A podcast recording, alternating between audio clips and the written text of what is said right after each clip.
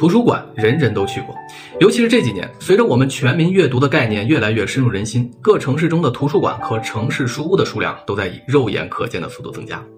世界上也存在着许许多多各具特色的图书馆，或大或小，或精致或恢宏，每一座都有自己独特的灵魂。用博尔赫斯的话说，如果有天堂，那应该是图书馆的模样。今天我们继续来读博尔赫斯，讲一讲他的通天塔图书馆。我是图书馆长锦纶，带你看遍好书好文。这里就是宇宙。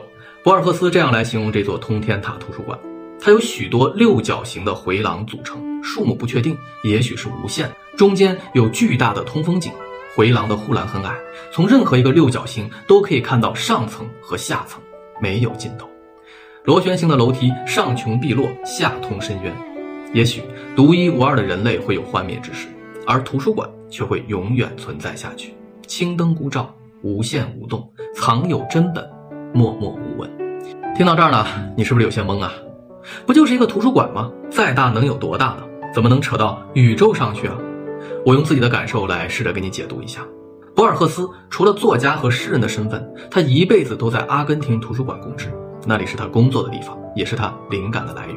他对这里的一切都了如指掌，对他来说，这里。就像是他的一生，一个微型的宇宙，既无所不包，又混沌模糊。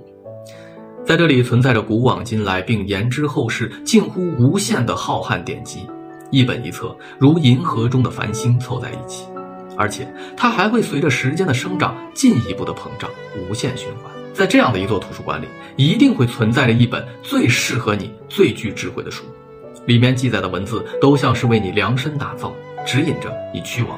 最光明的未来，但问题是，你真的能找到它吗？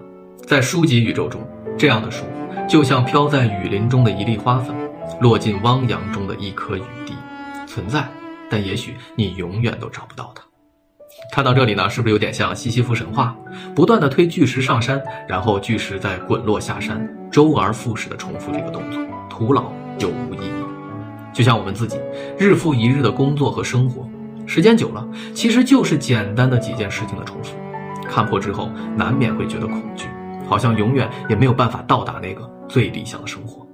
但我认为，《通天塔图书馆》这篇文字，它真正的意义不在于说宇宙的无穷和生命的徒劳。博尔赫斯虽然写的是一座如宇宙般无限大的图书馆，但其实他是想借这个场景来映射我们的人生。我们每个人的一生呢，都是充满了无数的冗长和琐碎、杂乱。和慌张，许多理想都难挡渐行渐远。可是，别忘了，这是一座有无限可能的图书馆。即便你没有找到你心中最理想的那本书，但在寻找的这一路上，依然是摆满了无数精彩的典籍。它也是汇集着许许多多人类的经验与智慧。说不定哪本书就可以给你新的启发。当你看懂了手边的这本书的时候。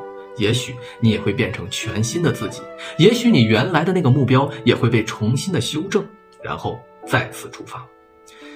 那本在你心中最理想的书固然重要，它是你向上的动力，但在寻找的过程中，看看路两边的书，再重新出发，也许更重要，因为这才是你这趟旅行的真实写照。我是锦纶，下期见。